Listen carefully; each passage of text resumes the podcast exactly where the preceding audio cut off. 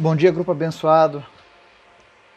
Chegamos hoje ao nosso dia 24 de dezembro de 2020, véspera do nascimento do nosso Senhor, segundo a tradição, né? Apesar de na Bíblia não haver relatos de celebrações acerca do nascimento de Jesus, apesar de historicamente você não ver nenhum dos discípulos ou as igrejas da época primitiva celebrando esta data, essa data come a, a, começou a fazer parte das nossas vidas, né? Ainda que esse período de 25 de dezembro não seja o correto, biblicamente falando, ainda assim essa data foi escolhida por algum motivo, mas nós estamos aqui para celebrar tudo aquilo que vem do nosso Deus.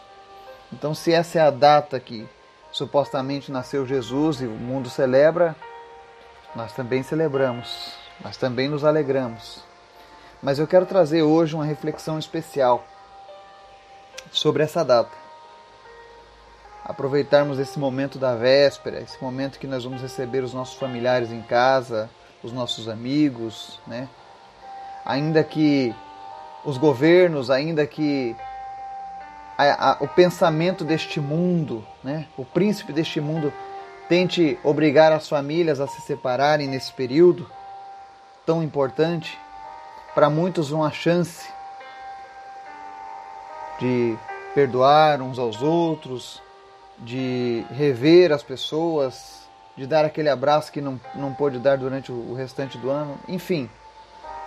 Nós podemos achar bons propósitos para essa data. E eu quero fazer uma reflexão junto com vocês nessa manhã acerca desse momento.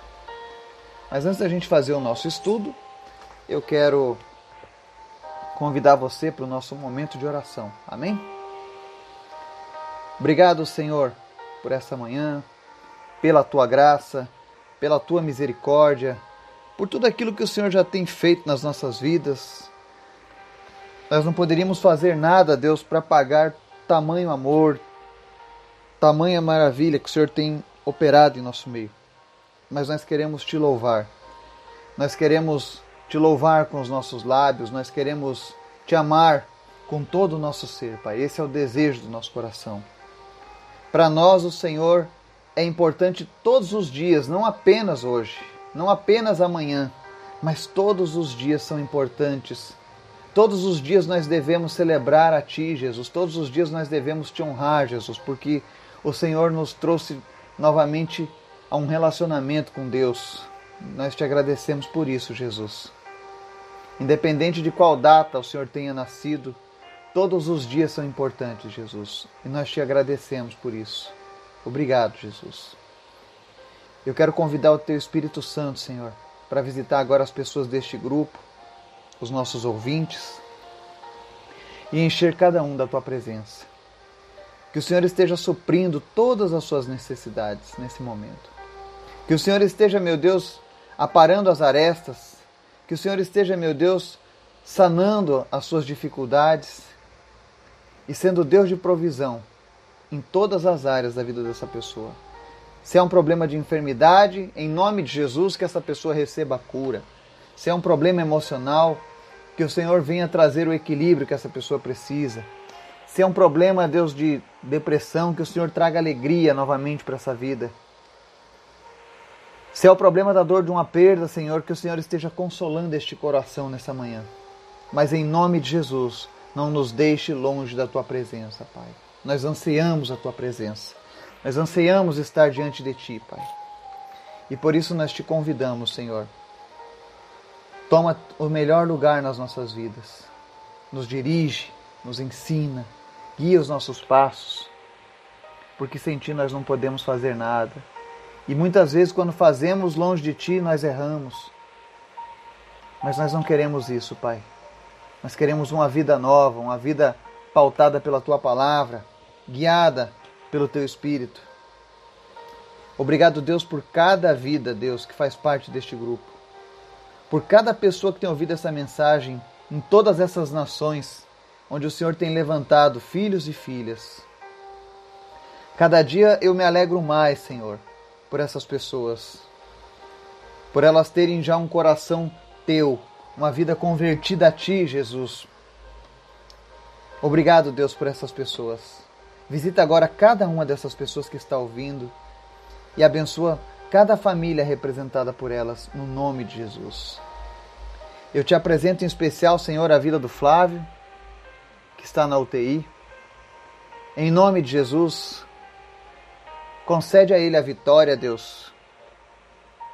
E não permita que ele parta, mas que ele retorne, Senhor, com vida e com saúde. Em nome de Jesus. Assim como tu já fizeste com tantos, visita o Flávio nessa manhã, Deus. E concede a ele uma segunda chance.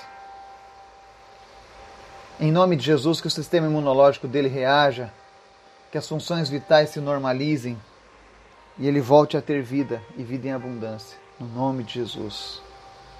Nós te agradecemos, Deus, pela vida do Gabriel, que a cada dia tem dado uma grande melhora, tem evoluído, e nós cremos que é o Senhor cuidando dele. Obrigado, Jesus que logo em breve ele possa estar com a sua família, no seu lar, sem nenhuma sequela. Que a única marca que seja deixada desse acidente que ele sofreu seja a marca do amor de Cristo na vida dele. Se ele já era um jovem abençoado, que ele seja ainda mais abençoado, que ele possa abençoar outras vidas através do teu amor, Jesus. Continua fortalecendo essa família mesmo diante dessas adversidades, que eles possam ter uma noite de Natal grata ao Senhor. Que eles possam celebrar a Ti, Jesus, com o coração cheio de alegria. Em nome de Jesus. Visita também o Laurindo, essa família. Que nesse tempo natalino, que essa família seja visitada pelo Teu Espírito Santo, Pai. E que o Senhor venha fazer as mudanças que eles precisam.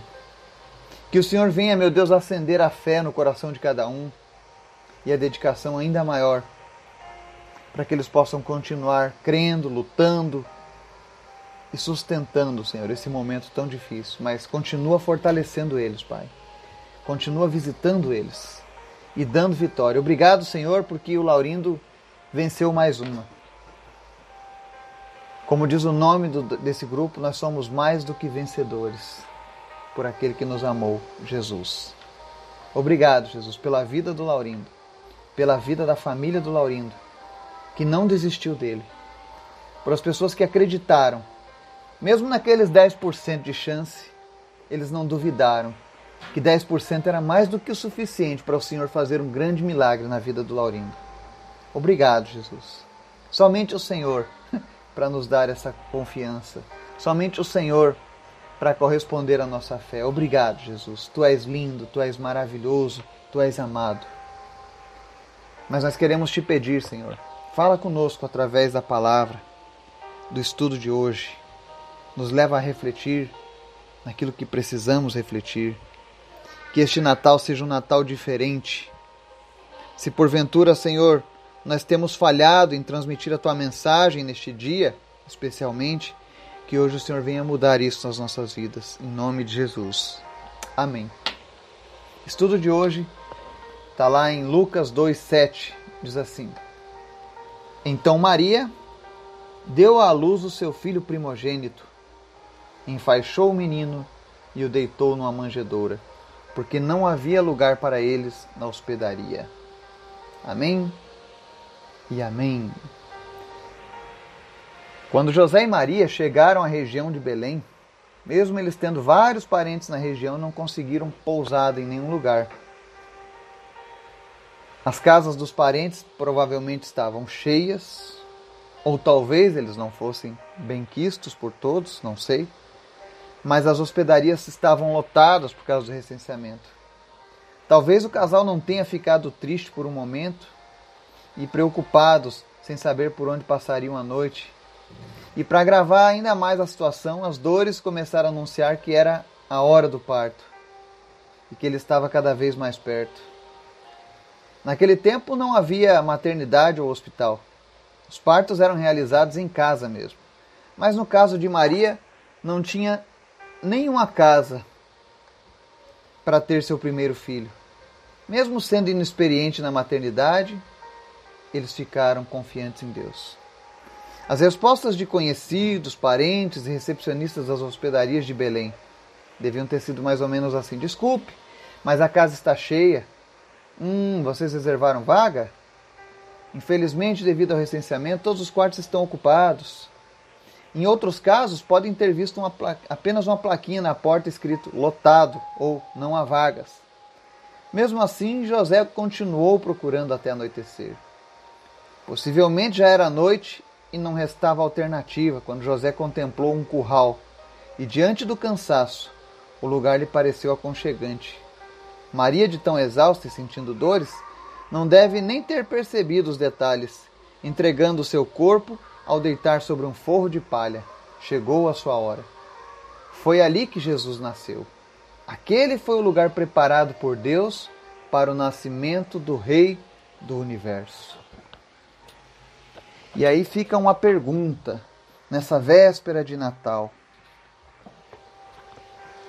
Nós falamos muito sobre o Natal, mas o cristão, para ele, todos os dias são dias de celebrar Jesus. Então, no dia 25, foi uma data que o mundo escolheu para celebrar o nascimento do Senhor, do Salvador. E como Jesus vai nascer amanhã, ou nós vamos relembrar essa data, eu quero fazer uma pergunta para você que nos ouve, para você que faz parte desse grupo. Existe vaga para Jesus nascer em seu coração? Porque todos os dias ele nasce nos nossos corações. E hoje eu quero fazer uma reflexão sobre a diferença da hospedaria e da estrebaria, com os corações onde nasce ou não o Senhor Jesus. E eu quero começar falando primeiro da hospedaria, que é aquele lugar onde não há vagas para Jesus. Tá? As hospedarias eram como pousadas ou hotéis onde as pessoas alugavam quartos e faziam refeições. Talvez tivesse que fazer reserva para se hospedar. Naquela ocasião, a cidade estava muito movimentada devido ao recenseamento. A hospedaria ocupada lembra-nos o coração que está sempre ocupado com preocupações, vaidades e paixões da carne.